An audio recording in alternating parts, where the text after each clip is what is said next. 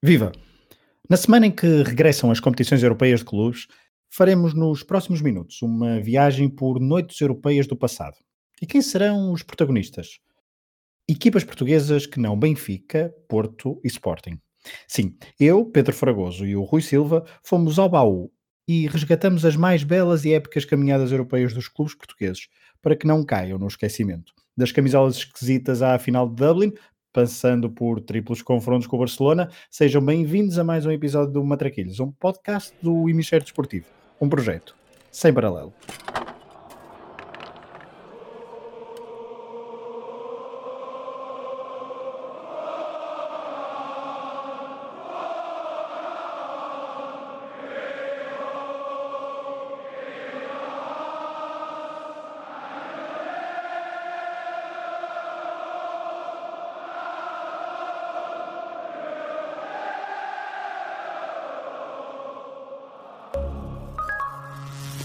Rui. Olá, Fragoso, estás bom? Tudo bem? Como é que foi preparar este programa? Foi, foi um misto de, de viagem pela, com os ingleses costumam dizer, pela memory lane, com um do. A sério, isto aconteceu? Como é que eu não, como é que eu não percebi disto exatamente? E ia querer procurar mais e confirmar as estatísticas. Até falei com, com o Tovar para ser mais rápido numa delas. Uh, bastante interessante. Ok, portanto, tu tiveste a ajuda do público. Um, claro.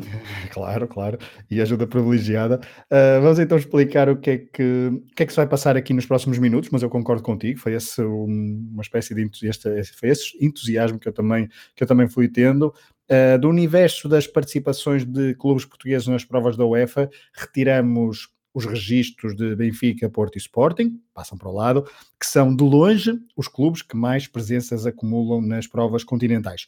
Benfica e Sporting têm ambos 59 presenças nas competições europeias, enquanto o Futebol do Porto tem menos uma, 58. Depois, individualmente, fizemos, portanto, retiramos esses, esses, três clubes e então fizemos o nosso top 10. Tínhamos um universo de 22 equipas para escolher as 10 melhores, com livre total, liberdade total nos critérios aplicados. Eu não sei o top 10 do Rui, ele não sabe o meu, mas a verdade é que agora vamos partilhar essa informação para fazer o top 10 do episódio. Ou seja, só falaremos de 10 equipas, ah, talvez mais uma outra menção honrosa. Das restantes, ficará então para episódio extra exclusivo para patronos do Hemisfério Desportivo. Rui, temos então 22 clubes. Queres explicar como é que vamos chegar a um top 10 comum? Sim, então basicamente cada um vamos começar pelo, pela nossa décima equipa, que acho que aumenta, aumenta um bocadinho o entusiasmo e depois imagina, o meu décimo uh, dá 10 pontos, o teu décimo dá 10 pontos e continuando assim até ao primeiro que dá 1 ponto. No final somamos os pontos de cada um, um portanto as equipas que imagina que eu tenho o, isto não vai acontecer porque não existe, imagina que eu tenho o Benfica em décimo, tu tens o Benfica em nono, dá 19. Uh, temos os dois, o Foco do Porto em primeiro, dá 2. Portanto, no final, quanto menos pontos tiver, mais acima no ranking está. Uh, uhum. Se eu tiver uma equipa que não está no top, no top 10 e no teu caso esteja, conta 11 pontos. Não sei se foi confuso, mas à medida que começarmos a fazer, uh, vai ficar um bocadinho mais claro. Nada confuso, um método também já explicado no podcast do Rui e da Sara, o Atlas de Bolso, que mistura viagens e também desporto. Se ainda não ouviram, fica aqui o convite. Uh, não vamos para já revelar quais são as tais 22 equipas, uh, qual é o nosso universo. Rui, uh, há pouco em off estavas a dizer, vou voltar a insistir, eu não sei quais são as escolhas do Rui e ele também não sabe as minhas. Estavas a dizer há pouco em off que estavas curioso para, para saber, uh, não as posições, mas que equipas é que eu tinha escolhido, não era? Exatamente, porque eu acho que nós, nós que começámos a fazer isto achámos que ia ser um bocadinho mais difícil, uhum. uh, porque poderia haver. Uh, bom, poderia ser mais difícil. Depois há ali uma primeira fase em que descarto, em que descartamos, acho que eu, tu também terás descartado, logo uma boa talha. E depois, para mim, posso-me estar a, ser muito injusto agora, mas acho que há, há 11, 11 lugares, uh, eh, 11 equipas para 10 lugares. E estou curioso para saber, uh, para saber as tuas, se bem que tu achas que há pelo menos 13 equipas para 10 lugares, não é? Eh, eu diria 13, sim, e acho que vamos ter três equipas diferentes, é a minha aposta, mas já vamos perceber. Eu também estou bastante curioso. Aliás, eu tal como tu acho eu, também andamos a refazer já o top 10 uh, eh, várias vezes. Não mudei muito o, o top 3, uh, eh, mas o top 10 eu mexi sim muito. Rui, vamos à tua décima escolha. Quem é que tem 10 pontos? O 10 pontos vai para o Salgueiros. Hum. Salgueiros, posso revelar? Vou já revelar. Salgueiros não está na minha lista. Ah, escândalo. É um escândalo. Zidane não concorda, mas já vamos explicar depois mais à frente. A minha décima escolha vai para Desportivo de Chaves. Para o Desportivo de Chaves, ok. O Chaves não está na minha lista. Cá está. Ahm, tua nona escolha? Nona escolha é o Marítimo. Marítimo, equipa insular. A minha nona escolha é o Leixões. A tua nona escolha é o Leixões. Uh, tens o Marítimo? Tenho o Marítimo. Podes dizer já, que é mais fácil para fazermos Ah. as contas. Uh, Marítimo, uh, Ah, quer dizer, não digas, não digas, desculpa. Ok, não, ok, sei se, ok. diz- não, sei, não sei se disseste, mesmo que tenhas dito, eu vou silenciar a tua pista nesta parte, muito portanto, bem. para as pessoas também não ouvirem. Eu também tenho Leixões, mas mais para a frente. Uh, Ok. O teu nono classificado é quem? O meu nono é o Leixões, já disse. Portanto, agora és tu, Ah, a, desculpa, dizer, desculpa, agora és tu a dizer o oitavo. Ok, o oitavo é o Belenenses. Hum, Belenenses, eu também tenho Belenenses, mas não é o oitavo. O meu oitavo é o Beira-Mar. O teu oitavo é o Beira-Mar. Eu não tenho o Beira-Mar. Ok? Portanto, neste momento já temos, já temos duas diferentes, estamos a meio caminho. Exatamente. Fari e António Souza estão bastante tristes contigo. Rui, quem é a tua sétima escolha? Cuf. Cuf, que não está na minha escolha, não está na minha. Portanto, já temos, o, já temos os três. Já temos os três e acredito que para aqui, daqui em diante eh, não haverá grandes diferenças. Eh, Marítimo é, a minha, é o meu lugar número 7. Ok. O teu sexto, Ahm, sexto, Académica. Académica, é conhecido como eu. Académica, 12 pontos para a Académica. Exatamente, Expresso Jogos Sem Fronteiras. Depois, Vitória Sport Clube. Vitória Sport Clube, também 5 pontos para mim. Ok. Ah, Leixões. Leixões é o teu quarto, o meu quarto é Vitória Futebol Clube. O teu quarto é Vitória Futebol Clube. O meu terceiro é Vitória Futebol Clube. Uhum. O teu terceiro há de ser o Belenenses. O Belenenses, exatamente. Ok. Depois, o meu segundo é Sporting Clube Braga. E o meu também. E o primeiro só pode ser o Grande Boa Vista Futebol Clube. Exatamente, as camisolas esquisitas. Ok, então vamos fazer aqui uma lista rápida. Uhum. Ficou mais ou menos certo, portanto, Certo. ora bem, Quem é vamos que com- agora. Quem é sai? Exatamente. Agora vamos fazer contas. Portanto, o Boa Vista fica em primeiro, Sim, sim, sem, sem Braga, grande o dificuldade. Sporting Braga em segundo, em terceiro fica O, Vi- o, o Vitória, Vitória Futebol Clube, o Vitória Futebol Clube, exatamente. Em quarto lugar ficará. O Vitória Sport Clube com 10 pontos. Queres que diga? Já tenho aqui as contas todas. Ok, então, exatamente. Então pronto. Boa Vista com 2 pontos, Sporting Braga com 4, Vitória de Setúbal com 7, Vitória de Guimarães, e agora estou, não, não me levem a mal por estar a dizer assim, com 10, Belenenses com 11, Académica com 12, Leixões com 13, Marítimo com 16, CUF com 18, Beira-Mar com 19, fico com de fora Salgueiros e Chaves com 21. Uhum, ok. Estou-me a esquecer de alguém? E aqui só tenho dois, acabo por só ter Não, dois não, não. diferentes. É isso mesmo. Ah, não, falta um então. Ah, não, há, portanto há CUF, Salgueiros e Chaves. Só que a CUF entra na- no top Ah, porque faz exatamente. os pontos. Exatamente. Porque tem pontos suficientes porque tu puseste a CUF Barreiro ah, em sétimo lugar, dando pontos suficientes para então entrar no top. Já Beira-Mar e, hum, e Desportivo de Chaves, como foram as últimas duas escolhas de ambos os nossos tops, ficam de fora. Ah, Salgueiros e Chaves, talvez falaremos então destas duas equipas no, hum, no extra queres? para patronos. Diz-me. Não queres já dar uma menção honrosa assim muito rápida porque é que escolheste os Chaves? Porquê é que escolhi os Chaves? Por causa da primeira. por- por- primeiro, por ter sido apenas uma participação, gosto destas, destas histórias. Poderia ter escolhido ah, outras, como por exemplo o Farense também.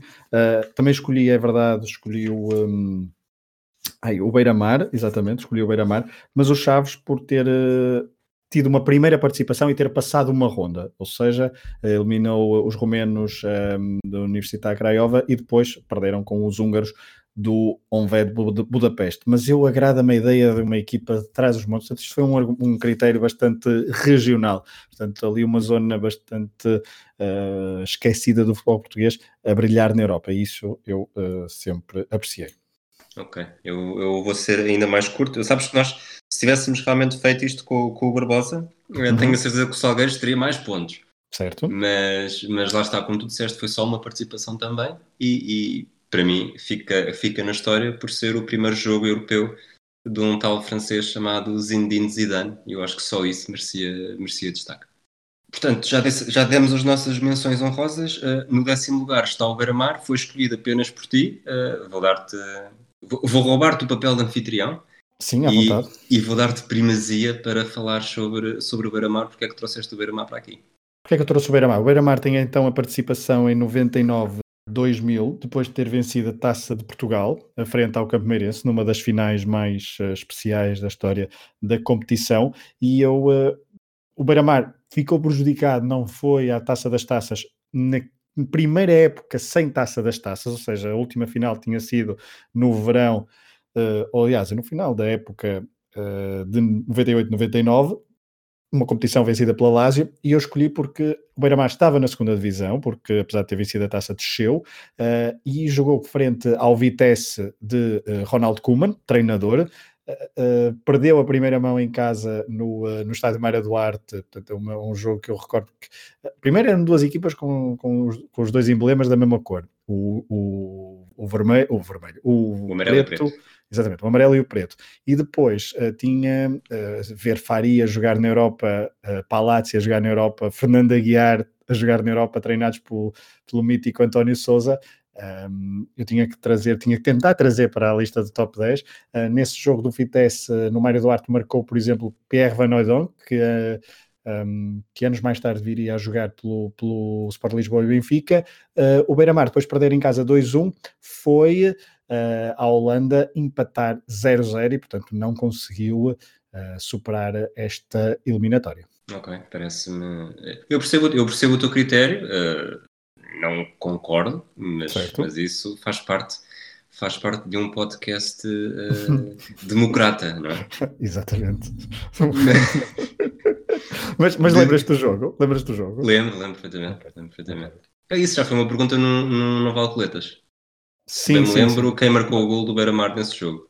Ok. E quem marcou o gol do Beira-Mar nesse jogo? Eu acho que foste tu que trouxeste essa pergunta para cá e a pergunta foi ao Barbosa. Ou então foi o Barbosa que trouxe a pergunta e a pergunta foi para ti. Uh, ou então foi para mim e eu passei. Uma coisa assim parecida, mas eu acho que foi do Fari. Foi, Fari, aos 41 pois. minutos, dando vantagem na altura uh, no marcador uh, desse primeiro jogo. Na segunda parte, uh, Van Oudonk e Grosditch marcaram os gols do Vitesse. Rui, o, portanto, avançamos para. Uh, lá está, agora vou passar a bola para ti, porque avançamos para uma equipa da margem sul. Eu não sei se isto também tem aqui algum argumento, algum critério regional. Não, nem por isso.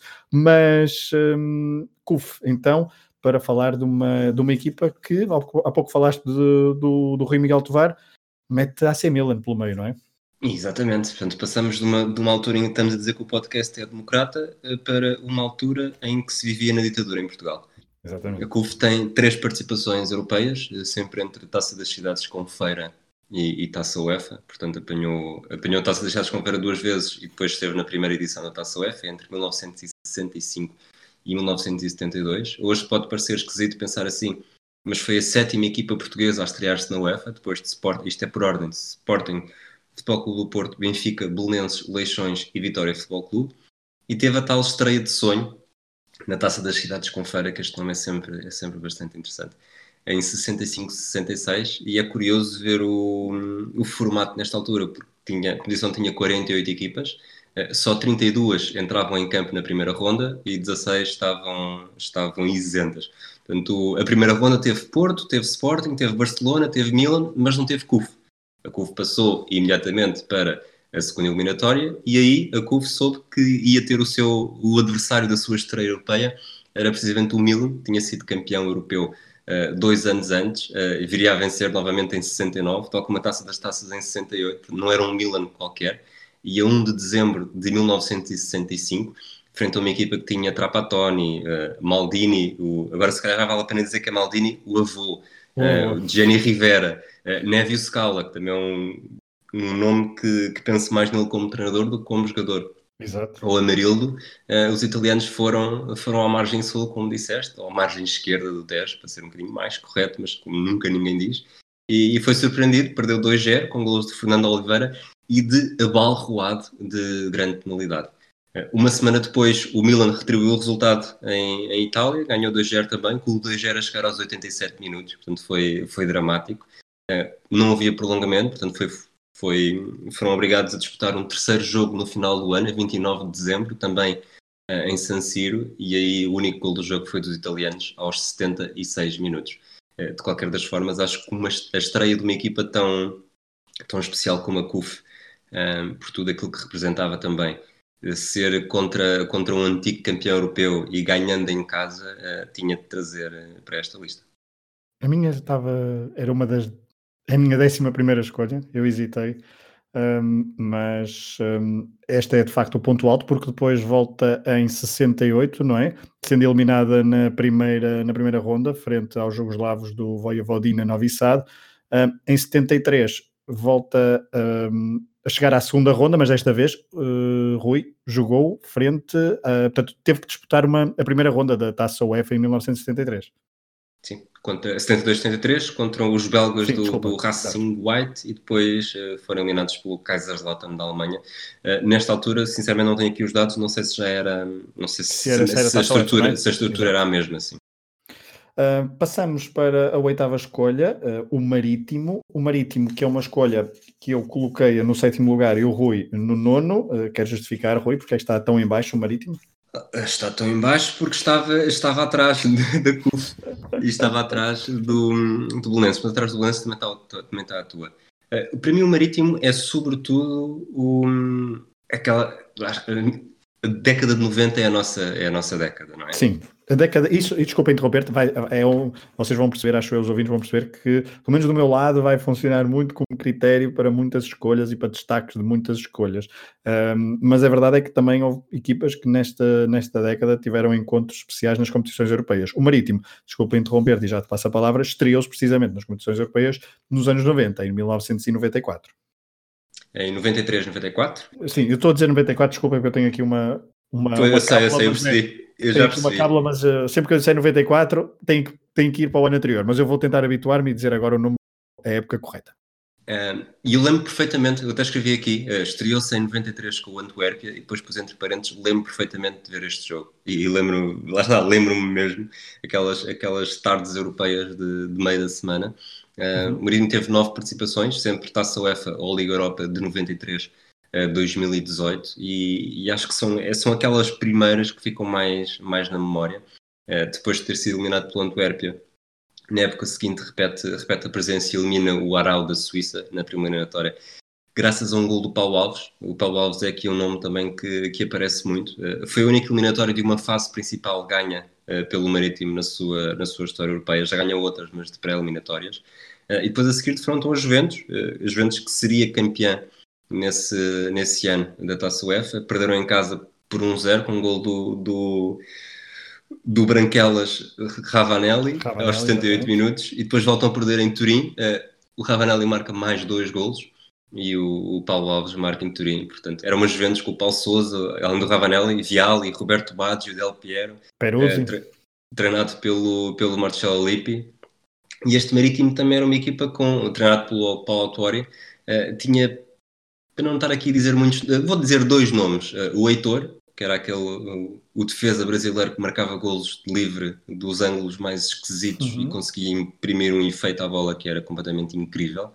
E depois o Alex, o canadiano avançado, que, que também tinha. É um, é um, jogador mítico daquela, daquele período. Depois, há mais destaques do Marítimo nas competições europeias, mas tendo em conta que tu também tens o Marítimo, vou deixar-te provavelmente falar a primeiro delas. É, principalmente o duplo confronto com, com o Leeds United, que são os primeiros que eu me lembro. O do, confesso que o, de, o Marítimo, a Marítimo e Juventus não, não me recordo uh, muito bem, mas lembro-me do Leeds United uh, jogar frente aos insulares. Uh, principalmente na época 98-99, em que depois de uma derrota um, em Inglaterra, o Marítimo na segunda mão venceu por 1-0, gol de, de um defesa também bastante importante dos anos 90, uh, Jorge Soares. Uh, Jorge Soares, e, um, e depois o jogo foi para um, as grandes penalidades. Na primeira mão também nota porque tinha marcado um tal de Jimmy Hasselbank no Leeds, ainda não era aquele Leeds uh, que estava um a compor-se. Estava a compor-se, não era? Para, para fazer brilharete na Liga dos Campeões, mas já tinha Harry Kewell, uh, Lucas Radeb, uh, Haaland, o pai do agora adolescente que brilha no, no Borussia Dortmund, tinha também Nigel Martin na baliza, mas esta equipa de Augusto Inácio um, ainda antes de se sagrar campeão ao serviço do Sporting. Portanto, faz esta campanha no, na primeira ronda da, da taça UEFA uh, e nos penaltis perde, na eliminatória nos penaltis 4-1 uh, nos barreiros frente ao Leeds. Viria a defrontar. Já agora, nesse desempate por penaltis, o primeiro, o primeiro marcador dos ingleses foi precisamente o Alfa Inga Haaland, o, o grande amigo do Keane e pai, e pai do Haaland. E pai do Alan, sim, que ele é muito amigo do, do Roy Keane. Mas então, o Marítimo viria a defrontar outra vez o Leeds United na época 2001-2002, aí vencendo na primeira mão por 1-0, mas depois não conseguiu resistir ao poderio de uma equipa que estava -se sempre no topo do futebol inglês nesse final do século XX e início do século XXI, 3-0 para o Leeds United. Uh, Rui, mais alguma nota sobre o Marítimo que depois uh, teve ainda na fase de grupos, e olhando já um bocadinho para o século XXI, teve na fase de grupos da, da Liga Europa. Eh, nota, dessa, dessa última eliminatória com o Leeds, lembro perfeitamente do gol do Bruno, que é um livre, uhum. um livre ainda bastante recuado, em que, se bate em arco, mas da direção da baliza ao segundo poste, depois uh, alguém cabeceia, não cabeceia, ninguém toca na bola e entra, e entra na baliza. E, e outros nomes que este Leeds já tinha, que tu há bocado não disseste, que o outro não tinha, e por isso não disseste, o okay. Rio Ferdinand, o Robbie Keane, uh, acho que não disseste Fiduca, uh, o Ian Hart, que era um dos melhores, um lateral esquerdo que marcava livros como, como poucos, e lá está, este Leeds não era, não era um Leeds qualquer.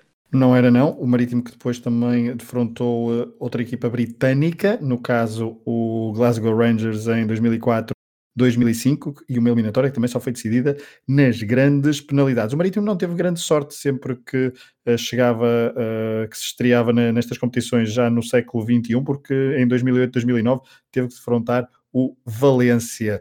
Uh, resultados, eh, derrotas curtas, 1-0 e 2-1, mas algum azar do sorteio, no sorteio para os insulares. Rui, uh, mais alguma coisa sobre o Marítimo ou podemos avançar para a próxima escolha? Podemos avançar para o Leixões. Para o Leixões. Uh, fui só eu apenas a escolher ou tu escolheste? Não, eu escolhi em quarto. Ai, tu escolheste. Exato, desculpa, tu escolheste em quarto. Bom, uh, escolheste em quarto, eu só o escolhi em nono. Posso já dizer porque é que eu escolhi, quer dizer, trabalho em Matosinhos, uh, vejo murais pintados por toda a cidade quando passeio a pé hora do almoço uh, do Leixões uh, todos os dias. É um clube que me diz bastante e esta participação, esta estreia do Leixões em 61-62, depois de ter vencido a mítica final da Taça de Portugal frente ao Futebol do Porto no Estádio das Antas, um, foi uma estreia em grande até aos quartos de final, Rui. Foi. E nós nos últimos dias fomos falando, o nosso, o nosso primeiro top eh, já foi, já foi há algum tempo e eu disse que tinha andado a brincar, e eu também, que andávamos a brincar Sim. e já tínhamos feito uma primeira ordem, depois mudámos e depois mudámos para cima e depois outro para baixo. Uh, e aqueles que eu fui sempre dizendo, não dizendo que equipa é que era, foi precisamente o Leixões. O Leixões, okay. na minha primeira lista, estava em nono, e à medida que ia vendo mais coisas e, e vendo e confirmando estatísticas, uh, foi subindo. Ontem estava em sexto e hoje subiu para quarto quando, quando vi ainda mais notas. E porquê é que o Leixões, para mim, está, está tão alto? Portanto, o Leixões, como tu disseste, uh, teve a estreia em 61, 62, no total de, num total de quatro participações entre Taça das Taças, Taça das Cidades com e Taça UEFA, já no século XXI. Mas o, o, grande destaque vai mesmo para o ano de estreia, tal como a CUF, uh, na Taça das Taças em 61, 62. Uh, o Leixões foi a primeira equipa portuguesa a virar uma eliminatória. Portanto, Uh, Benfica, Sporting, Belenenses e Vitória Futebol Clube, acho que são as, as equipas que se estrearam antes de eleições. Uh, sempre que estavam em desvantagem na primeira eliminatória, perderam, uh, foram eliminados. E o e Leixões. E, Rui, Rui, desculpa e, essa, e, e, e, tu vais focar isso, mas essa reviravolta não é uma reviravolta qualquer, não é de perder um zero e ganhar 2-0 em casa. Eu tenho o trabalho de casa todo feito, porque não, não, é, não é à toa que o Leixões está em quarto. Sim, claro. Okay. Até, até 61, portanto, até ao, estes jogos que foram em outubro, se bem, se bem me lembro, o segundo jogo foi 5 de outubro, até 61, portanto, a este dia, tinha havido 13 reviravoltas de um golo, 10 reviravoltas de dois golos e apenas duas de três. Uma do Schalke 04 em 58-59 contra o, contra o precursor do, do Copenhaga na Taça dos Campeões Europeus e na Taça das Cidades com Feira o Belgrado uh, Eleven tinha, tinha superado também o Leipzig Eleven hum, depois de perder a primeira mão por três golos. Uh, e que, que reviravolta foi esta de Leixões. Eles perderam com o Luchot de Fond uh, da Suíça por uh, 6-2 numa, numa pré-eliminatória ainda e depois ganhou 5-0 em casa num campo pelado do Santana eh, uhum. que provocou muitos protestos dos suíços, tanto que depois uh, o Leixões não mais voltou a jogar nesse campo, nessa, nessa campanha. Joga em Alvalade, não é? Os, os sim, dois jogos? Sim, uhum. sim. Estes 5-0 são dois golos do Osvaldo Silva, que depois viria, viria a ser destaque também no Sporting, dois de Oliveirinha e um de Mário Ventura. Uh, depois, na ronda seguinte, eliminou o... Antes, antes disso ainda, o, o Leixões uh, foi a primeira equipa, lá está, percebe-se, a virar uma eliminatória em que tinha perdido quatro golos, uh, por 4 golos na primeira, na primeira ronda. Desde então, só houve o Queen's Park Rangers, uh, desculpa, o Partizan, que, que, virou uma eliminatória que tinha perdido 6-2 na primeira mão na uh, Inglaterra com o Queen's Park Rangers, ganhou 4-0 na segunda, portanto aqui também só passa pelos golos fora. O Real Madrid também só passou pelos golos fora depois de perder 5-1 na Alemanha com o Mönchengladbach, ganhou 4-0 em casa, e depois ganhar superar mesmo uma derrota por 4 e vencer por 5 foi preciso esperar por 2016-2017 na célebre eliminatória Barcelona-Paris Saint-Germain. O Leixões, agora assim avançamos, depois eliminou o próprio Sul de Bucareste, venceu na Roménia por 1-0, após um empate em casa emprestada, e aqui está o tal jogo de Alvalade, é um golo, com mais, e foi o Osvaldo Silva que marcou os dois golos. Eh, depois atinge os quartos de final contra os alemães de leste do Motor Jena. Os dois jogos foram disputados na República Democrática da Alemanha porque os jogadores não tiveram vistos de entrada em Portugal.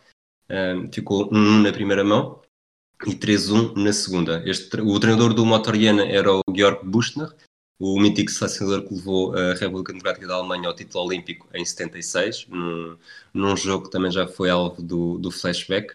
Eh, e é curioso porque o Leixões teve bastante azar o Karl-Heinz Marx uh, empatou aos 89 na primeira mão e depois na segunda os alemães marcaram primeiro. O Osvaldo Silva empatou aos 55, só que depois o, o, os alemães conseguiram fazer o 3-1, 2-1 e 3-1 e seguiram em frente. Uh, Osvaldo Silva que depois viria a vencer a Taça das Taças, terminou com 5 golos e curiosamente ele foi um dos primeiros treinadores do Cristiano Ronaldo no Sporting em 96-97 é, foi também ele que lhe incutiu aquele bichinho de acabar os treinos, tentando. Eles só podiam, só podiam ir para o balneário depois de acertar com a bola na barra. E, e diz quem, quem viu uh, que o Oswaldo Silva, na altura já, já bastante velho, era praticamente a primeira tentativa que conseguia pôr lá a bola.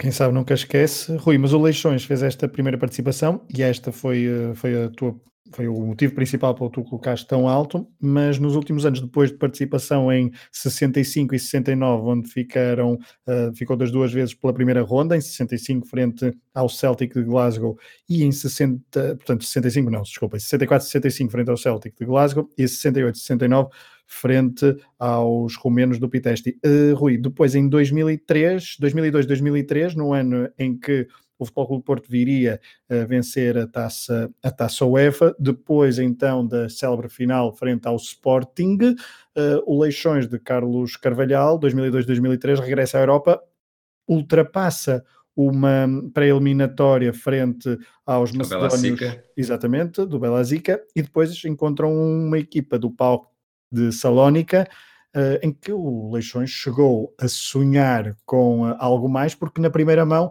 venceu em casa uh, 2-1, golos de Brito e Detinho. E em casa já estamos a falar de Estádio do Mar. Este Leixões, falámos do Beira-Mar há pouco, era uma equipa que nem sequer na, nem sequer na primeira divisão estava. Exato, Ele chega à, final, chega à final da taça na segunda B e corrijo-me se eu estiver enganado, nesta altura estava na segunda liga. Não, estava, estava, na segunda, estava na segunda B, desculpa. Estava na estava segunda, na segunda B. B ainda, ok. Portanto, Exato. uma equipa do terceiro escalão português a defrontar um, uma das equipas mais, mais sonantes da Grécia, que tinha defrontado o Benfica uns anos antes também, quando, com, ainda com Sabre e Macaridis a vestir de preto e branco antes de, antes de vestirem de vermelho. E mesmo assim chegaram a sonhar e era um bocadinho aquela história de Cinderela quando ninguém dava nada por eles.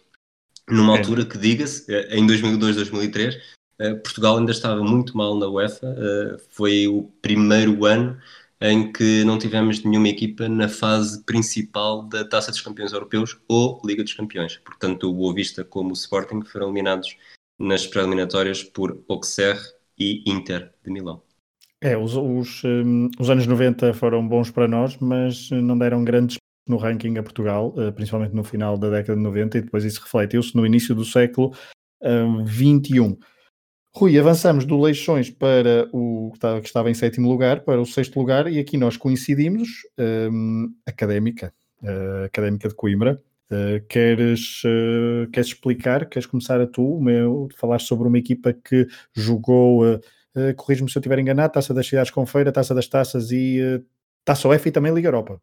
eu normalmente o que fiz aqui é, portanto, escolhi, escolhi a equipa e anunciar nos casos de topo uh, só trouxe uma campanha como, como destaque principal. No caso da Académica foi 69-70 na Taça das Taças, quando atinge os quartos de final. Uh, começam por eliminar uma equipa da Finlândia chamada KUPS, 0-0 em casa, 1-0 fora. Depois o Magdeburgo da República Democrática da Alemanha, que viria uh, a vencer a Taça das Taças uns anos depois. Uh, perderam 1-0 na República Democrática da Alemanha, ganharam 2-0 em casa, com gols de Linho e Mário Campos. Uh, neste Magdeburgo jogava o Jürgen Sparwasser, aquele que, aquele que acabou por marcar o gol mais famoso do Mundial de 74, ou pelo menos um dos gols mais famosos desse, dessa fase final, no jogo, no jogo entre as duas Alemanhas. Uh, e depois finalmente atingiram os quartos de final contra o, o Manchester City, um City diferente do, do que é hoje, 0-0 em Coimbra, e no, na segunda mão só perderam mesmo no prolongamento, a 4 de março de 1970, um adolescente de 18 anos chamado Tony Towers marcou em cima do minuto 120 numa eliminação dramática para os estudantes. É, foi, o Manchester City que havia de vencer esta, esta competição neste ano. Uh, penso que não estou a dizer nenhum disparate, segundo aqui as minhas, as minha, a minha cábula. Tu falaste em 4 de março, eu por acaso tinha aqui apontado 18 de março de 1970, mas não há de ser, não há de ser por aí. O jogo foi em Main Road, uh, o Manchester City de facto diferente, uma académica que chegou a sonhar e que aguentou então até aos 120 minutos. Académica de Coimbra, que uh, se estreou em 1969, Taça das Cidades com feira, uh, frente ao Olympique Lyon, uh, forçou um terceiro jogo depois de perder o primeiro jogo por 1-0. No segundo jogo repetiu o resultado, mas a favor uh, dos estudantes. No terceiro jogo, o Lyon foi mais forte e venceu então por 1-0. Depois desta participação em, em 69-70, Uh, que o Rui falou, de, que durou até aos quartos de final do, frente ao Manchester City. Uh, que viria a ser campeão, confirma-se. Ok, confirma-se, obrigado. Um, a Académica de Coimbra voltou a, uh, em 71-72, ficou pela primeira ronda. Já é a taça UEFA. Ok, que já é a taça UEFA, portanto cumpre-se assim aquilo que eu estava a dizer que é taça das cidades com feira, taça das taças, taça UEFA e Liga Europa. Um, e, né, portanto, 71-72 é eliminado pelo Wolverhampton. Um, e depois regressa, nunca mais participa na, nas competições europeias, até que em 2012, 2013, fruto da vitória na Taça de Portugal frente ao Sporting, participa na fase de grupos, entra diretamente na fase de grupos em 2012, 2013 da Liga Europa, um, frente a Vitória Plizen, Apoel Tel Aviv e Atlético de Madrid. Consegue apenas uma vitória e essa vitória foi frente aos espanhóis. 2-0 em casa, uh, dois golos de Wilson Eduardo. Precisamente, um ano, o ano, o ano horribilis do, do Sporting e ao mesmo tempo ver o Wilson Eduardo, que fazia parte do, do plantel, a marcar os dois golos. Lembro que na altura foi um dos temas, um dos temas bastante polémicos e, e mediáticos do, da, dos últimos dias da, da presidência de Dinho Lopes. Um Atlético Madrid já treinado por Diego Simeone, uh, com uh, jogadores como, por exemplo, o português Tiago. Também Silvio jogou nesse jogo no estádio Cidade de Coimbra, um, que se compôs para ver então uma das boas equipas uh, europeias. O vencedor uh, da Liga Europa em título. Exatamente, era isso mesmo, vencedor da Liga Europa em título, frente ao, uh, na altura, ao Atlético de Bilbao, na altura treinado por Marcelo Bielsa. Na sexta escolha foi então a Académica, passamos para o Belenenses, eu coloquei-o o Belenenses, portanto, ficam no nosso quinto lugar, mas eu coloquei-o em terceiro e tu em oitavo. Uh... Portanto, vamos, vamos dar-te a primazia, porque tu claramente tens aqui uma ligação mais carinhosa.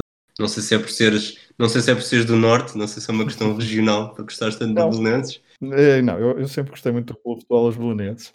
Um, o Clube de Futebol Belenenses, deixa eu ver para onde é que eu hei de começar. Este estou em nono e foi subindo, subindo até, um, até então ao, um, ao terceiro lugar. Isto porquê? Por causa, para mim é por causa do, dos confrontos que foi tendo ao longo do, do percurso. E há aqui um triplo confronto uh, portanto, com o Barcelona. O Belenenses se enfrentou o Barcelona por três vezes, 62-63, uh, obrigando os catalães a terceiro jogo, depois de dois empates a um golo. Depois, em 76-77, um, empate a dois e depois uma derrota apenas por 3-2, portanto estamos a falar de uma eliminação. Nesse jogo, uh, quem é que é o treinador do, do Barcelona? Rinos Michels e joga lá um tal, jogava lá um tal de Johan Cruyff. Um, Rinos Michels, e aqui faço um parênteses no Barcelona, que viria a defrontar novamente o Barcelona, isto também já saiu no Não Vale Roletas e também uh, foi abordado no flashback com o Rui Miguel Tovar, porque o, o, o Belenenses defrontou o Bayern de Leverkusen em 88-89 uh, e eliminou o Bayer Leverkusen em 88 e 89, ou seja, o Belenenses nessa época uh, Belenenses de Marinho Pérez, é provável. Um, eu agora perdi aqui o apontamento, mas então esse Belenenses eliminou o campeão, o selecionador campeão europeu uh, nesse verão. Uh, portanto, Rinos Mikkels tinha levado a Holanda a vencer o Euro 88. Mas voltando então ao triplo confronto com o Barcelona, já falei de 62-63, Uh, já falei também de 76, 77, falta falar de 87, 88. E em 87, 88, uh, também na taça UEFA, o, os Lisboetas foram a Campenau perder por 2-0 e estamos a falar de dois golos uh, bem, bem, bem no final da partida, uh, creio. Agora perdi aqui a minha, eu perdi aqui os meus apontamentos, mas não faz mal. Eu lembro vagamente que foi aos 87 e aos 90 minutos, um deles de Vitor Munhoz e depois há uma vitória por 1-0 para o Belenenses, insuficiente para seguir uh, em frente. Porque é que eu também escolhi o Belenenses tão acima na, no meu top? Para além deste triplo confronto frente a uma equipa tão importante das competições europeias como é o Barcelona, para além de também ter eliminado o campeão europeu eh, de seleções em título, uh, Rinos Mikkels ao serviço já do Leverkusen, um, há depois o, o o confronto frente ao uh, Bayern de Munique em 87 e 88, com o Jorge Jesus ao comando. E nesse Desculpa, em 2007 2008. O que, o que é que eu disse? 17, 80, 18? 87, 88. 87, 88, ok. Não, não. 2007, 2008. Uh, obrigado, Rui. E, uh, portanto, é um confronto frente ao Bayern Munique. Uh, um confronto que os bávaros não conseguiram ser assim tão superiores. Na primeira mão venceram no Restelo por 2-0, na segunda mão, na Allianz Arena, só venceram, e este só, só venceram 1-0, golo de Luca Toni. Rui, algum destaque para o, para o Belenenses? Sim, o Marinho Pérez acabou aquela temporada, mas na altura o treinador era o John Mortimer. Okay. É, na eliminatória de 75-76, um dos gols do Belenenses foi marcado pelo Alfredo Quaresma, é, conhecido hoje em dia mais por adjunto de, de JJ. Depois, um último destaque, a Taça das Taças em 89-90 uh, contra o Mónaco de Arsène Wenger e com dois golos de, de George Weah. Uh, empataram, o Belenenses empatou um em casa, perdeu 3-0 no Principado. Uh, e Manuel Petit estava no banco, entrar, entrou na segunda parte com apenas 19 anos e 4 dias. Uh, o Barcelona teve, o Barcelona não, o Belenenses teve 17 eliminatórias na Europa e defrontou o Barcelona três vezes, como disseste, foi a única equipa que apanhou mais do que uma vez. Exatamente, e eles o Barcelona, o Belenenses que nunca passou então da, da segunda ronda uh, formato eliminatória, em 63-64 foi eliminado pela AS Roma e em 88-89, depois de eliminar o Bayer Leverkusen, perdeu frente ao Vélez Mostar. Depois de 2-0-0, perdeu nas grandes penalidades por 4-3. O, o Belenenses, eu estou a dar com o Barcelona, o Belenenses ainda iria uh, jogar uma uh, fase de grupos da Liga Europa em 2015-2016. Uh, defrontou nesse grupo o Basel, a Fiorentina e o Lech Poznan. Avançamos para a quarta, para o lugar número 4, Rui, Vitória Sport Clube, ou seja, o Vitória da cidade de Guimarães. Então, colocámos os dois na quinta posição, portanto, só com uma académica houve aqui um, uma sintonia. Uhum. O Vitória é mais uma daquelas equipas que está aqui, sobretudo, por ter sido uma grande equipa da nossa, da nossa infância e início da adolescência. O Vitória tem 19 presenças entre 69 e 2019, a Taça das Cidades com Feira, a Taça das Taças, Taça UEFA, Liga Europa e depois eu digo Liga dos Campeões, eu sei que o Manuel que ajuda uh, concorda comigo porque aquilo era a terceira preliminatória da Liga dos Campeões, portanto se tiveres que, se tiveres que pôr alguma prova naquilo é, é a Liga dos Campeões, não é outra, não é outra qualquer. Uh, e depois os, os confrontos dos anos 90, uh, eh, em 92, 93 é eliminado pelo Ajax de Van Gaal, um Ajax que já tinha Van der Sar, Bergkamp, Overmars, Frank de Boer, Davids e Bergkamp, Uh, estes últimos dois marcaram, marcaram em Guimarães, no 3-0 da primeira mão. Um, depois, em 95-96, eh, cai ao, aos pés do Barcelona, no o Barcelona pré-Robson, ou se preferirmos, no, no, fim da era de Cruyff, com Figo e Guardiola. Ganharam 4-0 em Guimarães, 3-0 na segunda mão, com do, três gols do Codro, um avançado que não associamos necessariamente ao Barcelona, mas ao Tenerife, e também uma longa novela que poderia ter reforçado o Benfica, salvo erro, no verão de 96, portanto, logo a seguir a esta, esta temporada. Depois, em 96-97, eliminou Parma. A primeira mão é marcada pela estreia europeia, desculpa, a primeira mão não, a segunda mão é marcada pela estreia uhum. europeia do Gianluigi Buffon e Vitor Paneiro foi o primeiro jogador na história a marcar um golo uh, ao italiano nas competições europeias e este Parma não era uma equipa qualquer, era treinado pelo Carlo Ancelotti e tinha jogadores como Zola, Thuram, Cannavaro, Dino Baggio, Enrico Chiesa e Roberto Sensini. Outra, desculpa lá, Roberto, porque há pouco também não disseste Peruzzi, eu agora também digo Gianluigi Buffon. Ah, o Buffon já, já tinha dito que tinha sido o gol sofrido do, do ah, Paneira. Está bem, está bem, tá bem. Não... Era, por, era para reforçar, desculpa. Oh, ok, ok. Optei por não repetir, mas, mas sim, vale a, pena, vale a pena repetir, porque era um, um jovem Buffon muito longe do, da idade que tem agora. Eh, e depois, no último destaque, talvez, eh, aquela, voltando a que ajuda, aquela eliminatória muito mal perdida com, com o Basel no acesso à, à, Liga, à fase de grupos da Liga dos Campeões com, se bem me lembro, um gol mal anulado em cima dos descontos, quando que daria, que daria o apuramento. Sim, perdeu então 2-1 uh, eh, na Suíça, depois de um 0-0 em casa. Eu subscrevo tudo o que tu disseste, um, eh, é de facto aquele.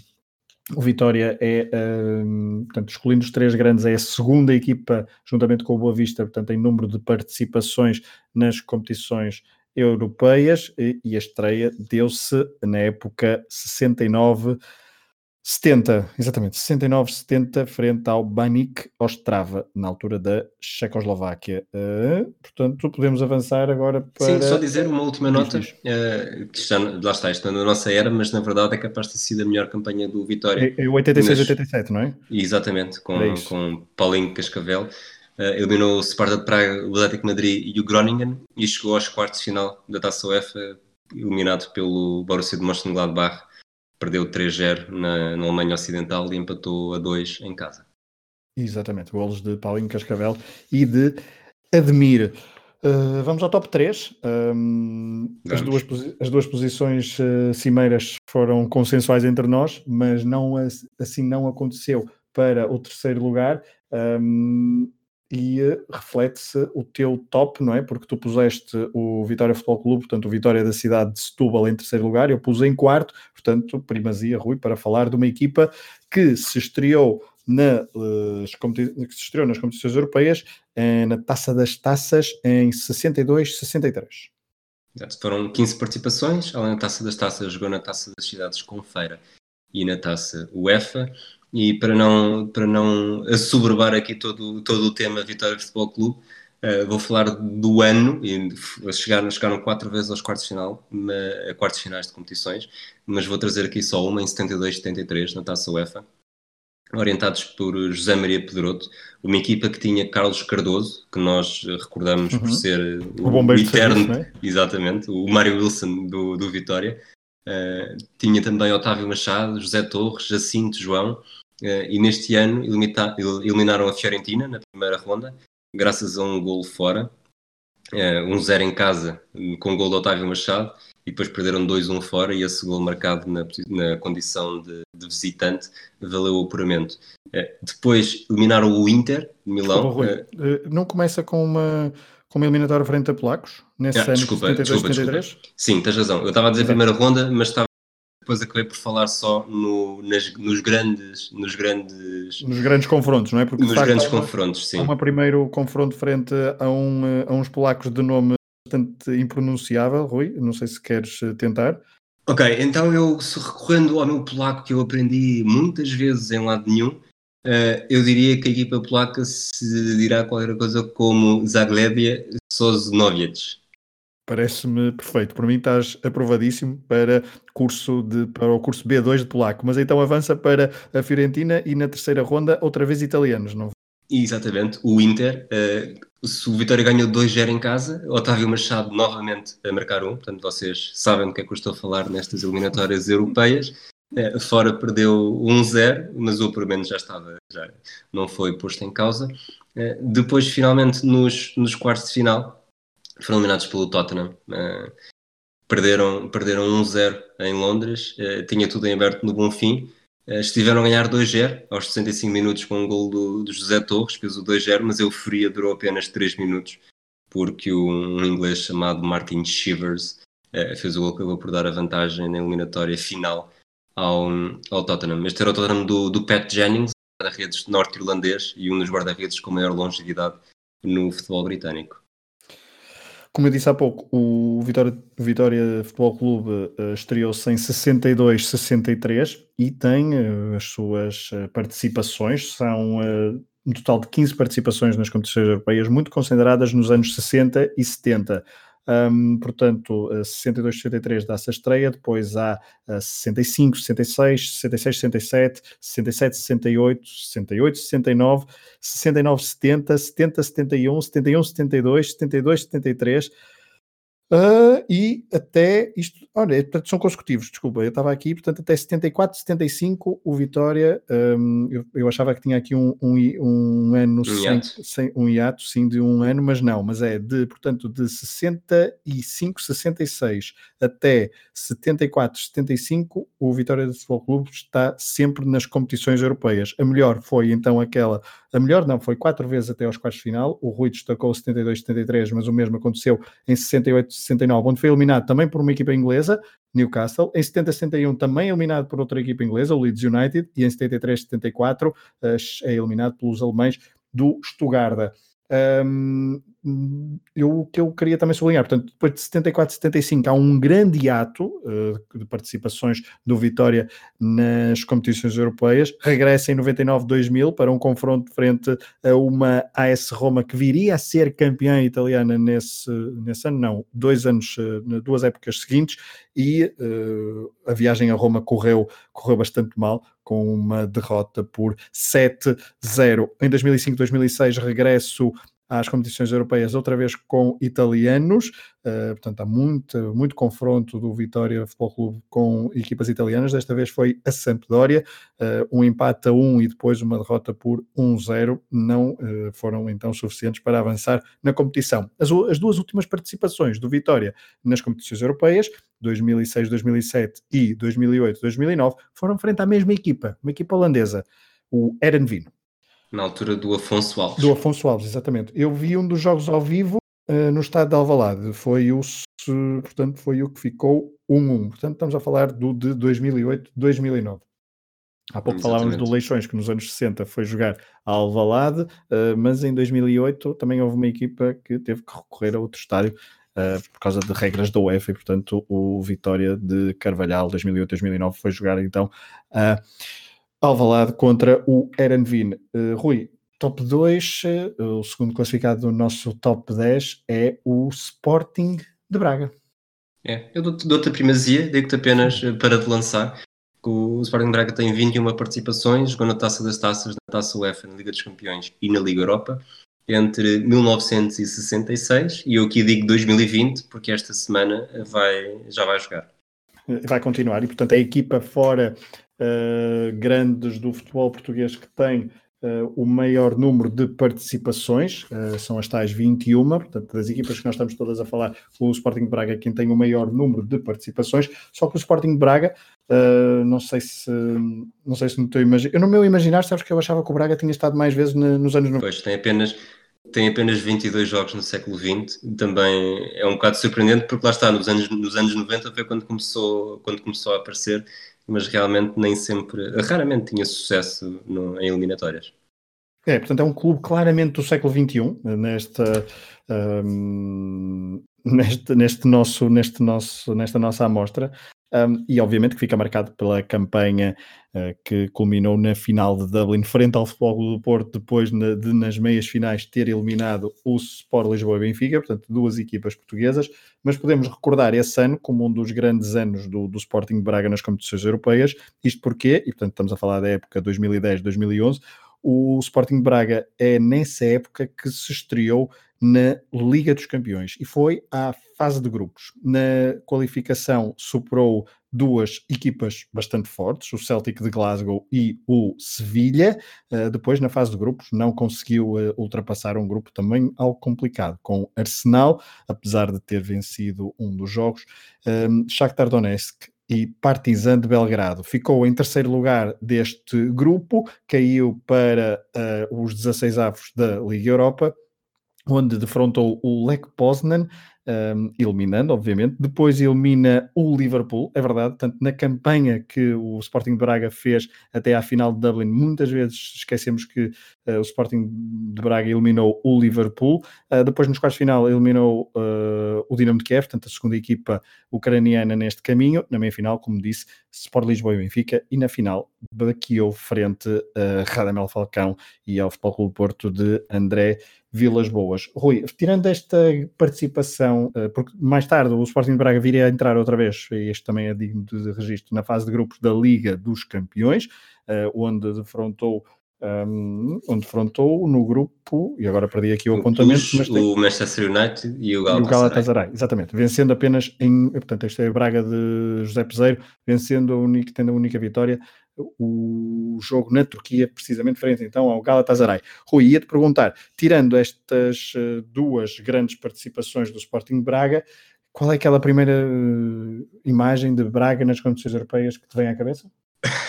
Sabes que foste tu que perguntaste. É um, é um gol do Odair contra o Lokomotiv de Moscou. Odair frente ao Lokomotiv de Moscou? Sim, agora estou aqui. É 98 e 99. Frente ao Lokomotiv de Moscou? Ok. Sim. Lá está, foste tu que perguntaste. Eu acho que, enquanto estavas a falar desta campanha de 2010-2011, que de certa forma te sinto muito relacionado com ela, porque eu estava, estava em Sevilha na vitória por 4-3 e depois também fui à final de Dublin. Vendo com, com um verdadeiro afastamento, esta é capaz de ser a temporada mais importante, a campanha mais importante de uma equipa fora Sporting, Benfica e Futebol Clube do Porto uh, na UEFA não consegui tirar o Boa Vista do primeiro lugar, até por todo o impacto e peso que também tiveram, mas, mas este 2010-2011 é mesmo, é mesmo importante. Uh, tirando isso, também tinha aquela nota de 2012-2013, não por uh, ter chegado novamente à Liga dos Campeões, mas por ter eliminado a Udinese nos penaltis, uma equipe italiana, uh, nos penaltis, com José Peseiro como treinador. Só isso, isso quase valeria um título. Por falar em título, o Sporting Braga tem uma taça Intertoto. Uhum. Mas, mas pronto, acho que isso não entra aqui na. Não, não entrou. Nossos, a taça Intertoto, a taça Intertoto não entrou planos. nas nossas contas, pois não. Um, o Braga, que então se estreou em 1966-67, chegando até à segunda ronda. Depois disso, voltou apenas em 78 79. Uh, nos anos 80 tem duas, tem duas participações, 82, uh, 83 e 84, 85. Voltou a ter presença nos anos 90 uh, duas vezes, em 97, 98 chegando à terceira ronda onde foi eliminado pelo Schalke 04 e em 98, 99 eliminado então por uh, Lokomotiv de Moscou, como estava há pouco o Rui a referir, com o tal golo de Odair. Chegamos ao número 1 um do, nosso, do nosso top. Rui, Boa Vista. Uh, eu dou-te a primazia porque não, se não ouviram, é andar para trás no feed do Matraquilhos e ouvir o programa um, sobre o Boa Vista que o Rui, uh, que o Rui, que o Rui compôs. E agora está-me a falhar o nome do programa, está-me a dar uma branca. Acho que é, não sei exatamente o nome, é Crónicas de uma Vitória Inesperada. Crónica, exato, é isso que eu queria dizer. É o, portanto, okay. ou seja, o Crónicas de uma Vitória Inesperada. Deu repente, sobre o Boa Vista dos anos 90, as tais camisolas esquisitas. Rui, uh, estavas há pouco a dizer que não conseguias tirar o Boa Vista do primeiro lugar, eu também não o tirei. Uh, quer justificar? Eu acho que uma diferença é que eu gosto muito mais do Boa Vista do que tu, não é? Sim, Mas... não, isso é, isso, é, isso é indesmentível, principalmente pelo, pelo, depois do programa que fizeste, indesmentível. Há uma coisa que eu costumo muitas vezes dizer que o Boa Vista foi a única equipa que eu, da qual eu quis ser e nunca consegui. Portanto, racionalmente foi uma equipa que alguma vez quis, quis efetivamente ser adepto, mas depois, lá está, isto, as equipas não se escolhem assim. Mas, mas desde pequeno que gostei muito do Boa Vista, muito por culpa do João Pinto. E, portanto, o João Pinto acaba por entrar aqui em 91, 92, em que há aquela. João Vieira Pinto, é só para fazer o reforço, João Vieira Pinto. Para... Exatamente, João Vieira Pinto. Para não estiver a confundir, para não estar a confundir os ouvintes. É, isto, lá está, eu vou, vou fazer aqui um mega resumo daquela, daquele episódio de, de Crónicas da Vitória Inesperada. Até à chegada de Manuel José em 91, o Boavista tinha, tinha estado nas competições europeias em nove ocasiões, eh, tinha eliminado equipas como o Tático Madrid e a Fiorentina, mas eh, nas seis vezes que conseguiram ultrapassar a primeira ronda, eh, caíram logo a seguir. Portanto, nunca tinham vencido duas eliminatórias seguidas. Em 91 92 ainda não foi aí que conseguiram, com a estreia de Manuel José, mas foi o tal choque das camisolas esquisitas em que contra um Inter de Klinsmann, Matthaus, Brema, eh, uh, com o guarda-redes a dizer, eh, guarda-redes que nesta altura era o Walter Zenga, eh, que tinha apelidado o clube, da a única coisa que sabia do Boa Vista é que era o clube das camisolas esquisitas, e depois é eliminado. O vencedor em título da Taça UEFA é eliminado depois de perder, depois de perder no Bessa e em casa não conseguir, não conseguir fazer a reviravolta. Portanto, eu nesta altura tinha seis anos, estava quase a fazer sete o Boa Vista, para mim, também foi o clube das camisolas esquisitas, porque obviamente isto foi muito falado e foi, nos jornais falavam disso, a televisão falava disso, uh, e efetivamente a camisola do Boa Vista era diferente de qualquer outra em Portugal. Uh, aí comecei a acompanhar bastante e depois o Boa Vista era sempre, nas tardes europeias, era sempre aqueles jogos que hum, pronto, conseguiam bons resultados e também goleavam, e nós estávamos sempre de ver isso. E depois havia Ricky, Marlon, depois já não havia João Pinto, foi para o Benfica, havia Arthur.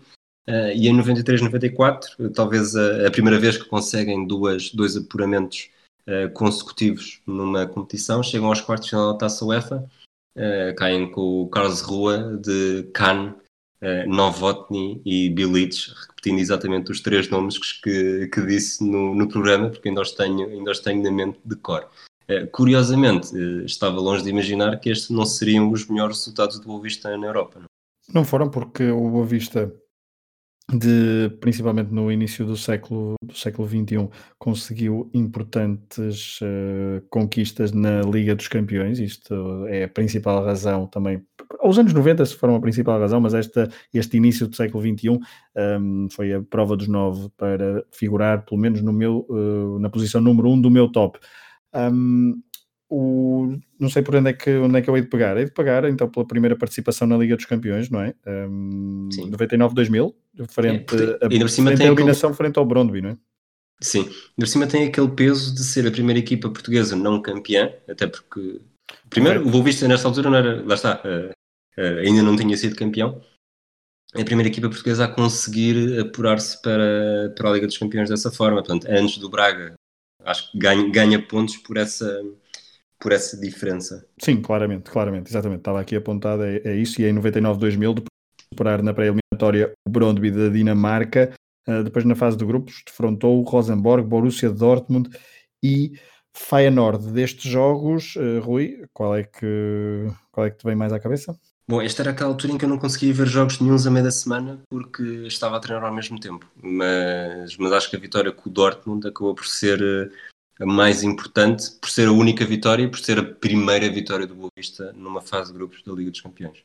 Dortmund, que viria a ser adversário na fase seguinte, na, na vez seguinte em que o Boa Vista foi à Liga dos Campeões, portanto já em 2001, 2002. Antes, o Boa Vista foi à Taça UEFA, 2000, 2001 eliminou na primeira ronda o Vostra Poltava e depois baqueou frente aos italianos da AS Roma. 2002, portanto, 2001, 2002, uh, o jogo mítico em, um, em Anfield Road, com o Elpidio Silva a marcar, uh, em Portugal, portanto, no dia 11 de setembro de 2001. Uh, eh, poucos esquecerão uh, que esse jogo um, se realizou, porque o dia foi bastante traumático, mas mesmo assim os jogos desse dia uh, a UEFA não os cancelou e uh, depois em casa o Boa Vista também empatou com o, um, com o Liverpool pelo mesmo resultado, 1 um a 1. Nessa foi nessa campanha que superou a primeira fase de grupos e foi para então aquela híbrida segunda fase de grupos que durou muito pouco tempo. É, e apanhou o Manchester United, o Nantes e o Bayern, hum. faz quatro pontos com o Nantes e um com o Bayern de Cannes. Portanto, novamente o Oliver Kahn a cruzar-se com o Boa Vista nas competições europeias. E, e, é curioso ver que, que as, duas, as duas participações do Boa Vista na Liga dos Campeões foram nas épocas dos últimos dois títulos do Sporting no Campeonato Nacional. Uhum. Exatamente, exatamente. E Se calhar é essa a chave. É essa, se, se, é Frederico, se Frederico Varante a chave disso, começa a, começa a contratar jogadores para o Bessa. Para o Boa Vista. Ah, portanto, a causa, a causa é causa e efeito. É a primeira Boa Vista. Ok, ok.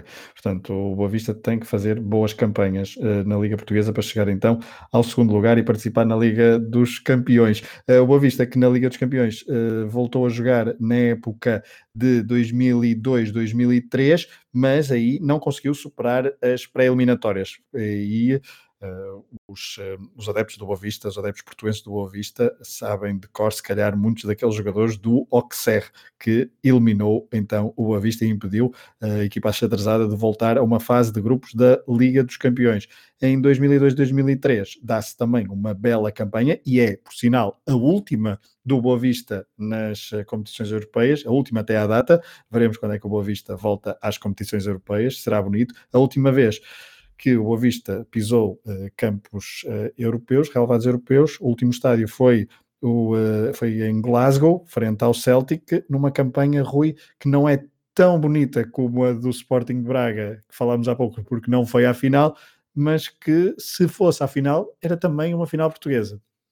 Exato, é, é, é poético. Primeiro é poético que, que seja, que tenha ficado a 7 minutos da, da final de, de Sevilha e depois o Larsen marca no Bessa e, e, estraga esse sonho, portanto não, não, volta mais. E depois era porque também seria o Boa e o Braga, como chegamos aqui a perceber que são, são as duas equipas do top, e, e, têm as melhores épocas têm pontos comuns, porque são, são equipas que conseguem estar na Liga dos Campeões, são equipas que estão muito perto de conseguir essa final 100% portuguesa.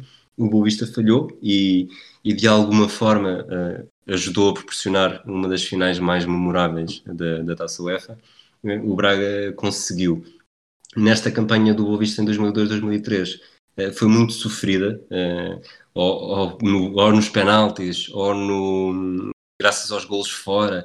Lembro as, as segundas mãos, portanto, o Boa Vista começa a preliminar uma Maccabi Tel Aviv, depois o Anortozis Famagusta, depois com, com o Paris Saint-Germain de Ronaldinho Gaúcho, que na altura ainda não tinha ido para Barcelona, ganha na segunda mão em casa, graças ao gol que tinha marcado em Paris, portanto perde 2-1 em Paris, ganha 1-0 casa, 1-0 em casa, a seguir contra o, contra o Hertha de Berlim, perde 3-2 na Alemanha, ganha 1-0 em casa, portanto sempre é aquele estilo, lá está, é Jaime Pacheco. Claro. Depois na, nos quartos de final perde 1-0 em Espanha com o Málaga, eh, ganha 1-0 e depois há penaltis, e aí ainda antes de, de Ricardo brilhar no Estádio da Luz, eh, brilhou no Estádio do Bessa.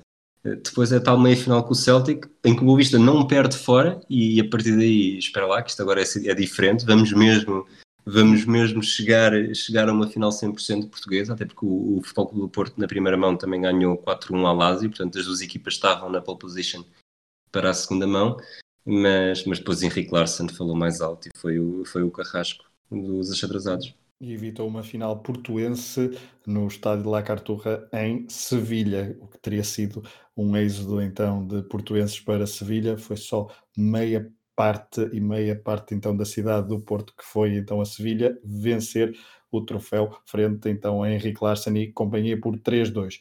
Rui, está fechado então o top. Um, queres dar alguma menção honrosa antes de partirmos depois então para o extra, que é exclusivo de assinantes Patreon do Hemisfério Desportivo?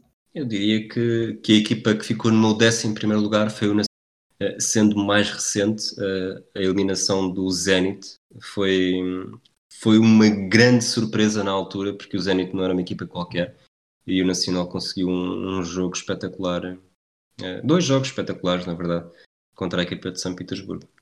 Terminem sim então esta viagem por uh, noites europeias de equipas portuguesas que não os três grandes que um, participaram então nos relevados europeus e para terminar deixo aqui a lista uh, de todos das equipas que estiveram presentes e envolvidas em competições europeias, para além de Benfica, Sporting e Porto, então as equipas que fomos falando, algumas na última hora, Sporting Braga, Vitória Sport Clube, Boa Vista, Vitória Futebol Clube, Clube de Futebol Os Belenenses, e esta ordem que eu estou a dizer é ordem por número de participações, Marítimo, Nacional da Madeira, Académica de Coimbra, Leixões, CUF, Passos de Ferreira, Rio Ave, Estoril, União Desportiva de Leiria, Beira-Mar, Estrela da Amadora, Arouca, Barreirense, Farense, Desportivo de Chaves, Portimonenses e Sport Comércio e Salgueiros. Fica então fechado este programa Matraquilhos, como disse há pouco, no Extra falaremos um bocadinho sobre, sobre outros clubes e um ou outro apontamento, exclusivo, obviamente, assinantes, eh, patronos do Hemisfério Desportivo.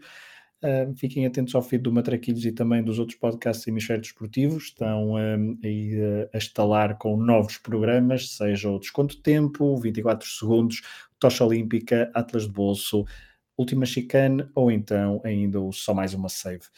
Foi um prazer ter feito esta viagem por algumas histórias e resultados de competições europeias envolvendo equipas portuguesas. Esperamos que tenham gostado.